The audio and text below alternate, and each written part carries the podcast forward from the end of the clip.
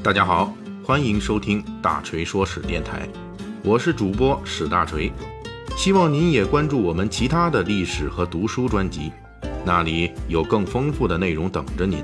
您也可以关注我的微信公众号“大锤说史”，在那里您可以伴着文字听我的声音。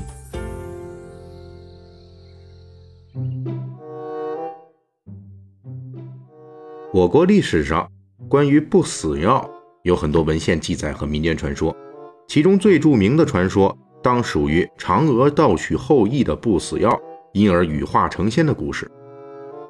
正所谓“嫦娥应悔偷灵药，碧海青天夜夜心”，正是描述此事脍炙人口的诗篇。在当今二十一世纪，我们已经可以很确认地说。所谓的古代的这些各类的不死药，其实都是不存在的。即便未来出现人类寿命更大限度的延长，那也是科学进步的结果。不过从考古资料来看，在全世界范围内的古人都曾经追求过长生不老，这是一种普遍现象。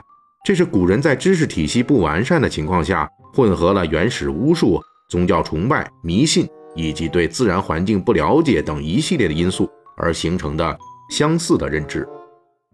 所谓的不死出现最早最多的古籍，大约是《山海经》，里面提到了不少与长生不死有关的东西，比如不死之人、不死之国，甚至还言之凿凿地说，那些不死永生的国民都是姓阿的。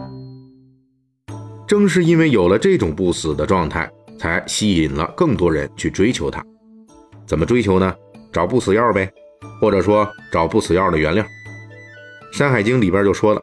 这世界上有不死之草、不死之树、不老之泉，也就是说，只要吃了喝了这些东西，普通人也可以不老。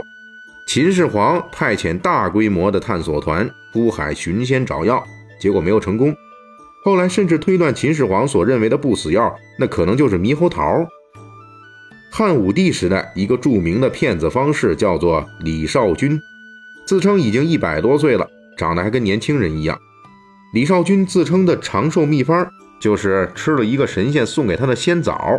为了体现这颗仙枣的不一般，有仙气，李少君就说这个仙枣大如瓜。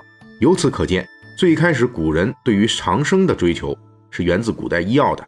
既然有治病的药，也就有人能想象出来不死人的药了。除了医药之外，所谓的不死药，在古代除了草本植物作为原料之外，还有一类就是丹药。这种大部分都是各种金属或者玉石、丹砂的混合物。拿现代人的标准来衡量，基本都是可以估计为重金属超标的系列产品。但是古人可不这么认为。根据古代人的观察，黄金、玉石等等，那都是不朽不坏的，也就是不死的。因此吃了这些玩意儿，估计也能不死。《西汉盐铁论》里边就说了：“盐仙人食金引珠，然后授予天齐。”啊，就是说这个仙人啊，他每天吃喝都是吃这个金银呐、珠宝啊，然后呢就长寿了，跟那个老天爷一样的，啊，这怎么可能呢？对不对？而且这成本也忒高点了。东汉成书的《周易参同契》里边也说了：“金性不朽，故为万物宝，术士服食之，寿命得长久。”既然有仙人做榜样，就有凡人来跟着效仿啦。汉武帝就曾经听信方士的这类说法，在自己居住的宫殿里修建了一个巨大的盛露盘，就是一个金属的仙人形象，手捧着一个大盘子，承接天地的仙露，然后活进去玉石粉末，这也就是传说中的不死药的一种啊。按照我们现代人的思路来想象一下，这个配方无非就是冰凉的露水配石头粉末啊，这不就是汉武帝在吃土吗？这正常人吃下去必然会闹肚子，弄不好还得得结石。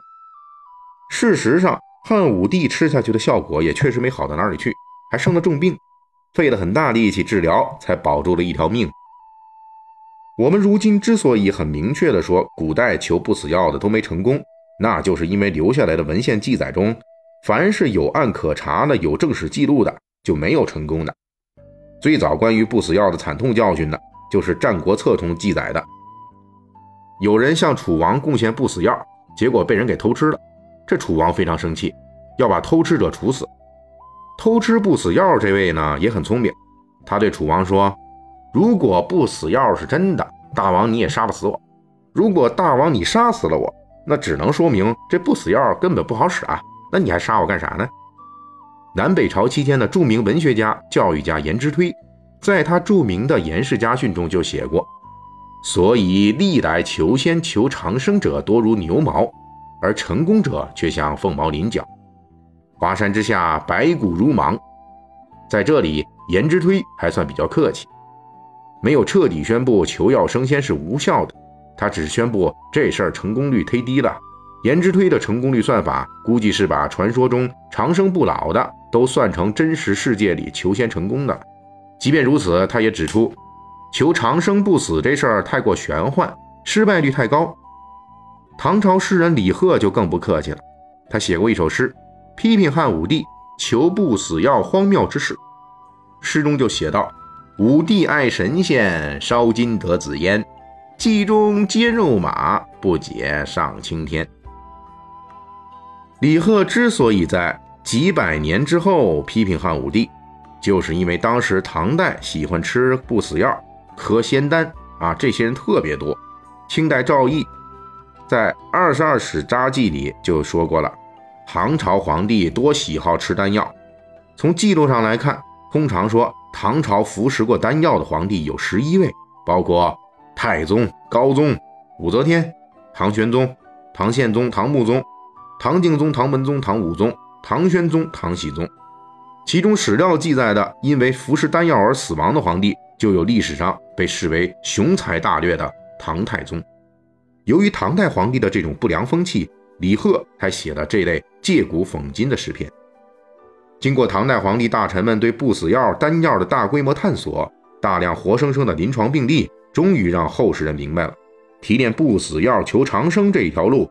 是并不靠谱的，因此到了宋代之后，通过吃不死药寻求长生的办法逐渐减少了。明太祖朱元璋就痛斥说：“秦皇汉武一生为方士所欺。”虽然后世还有某些人搞这一套的，比如清朝的雍正皇帝等等，但是不死药在大部分人那里已经找不到市场了。当然，这并不代表长生不老这门生意在古代就没有市场了，人家又琢磨出新的点子了。关于宋元之后长生不老的新动向，大锤会在合适的时间继续为列位讲述。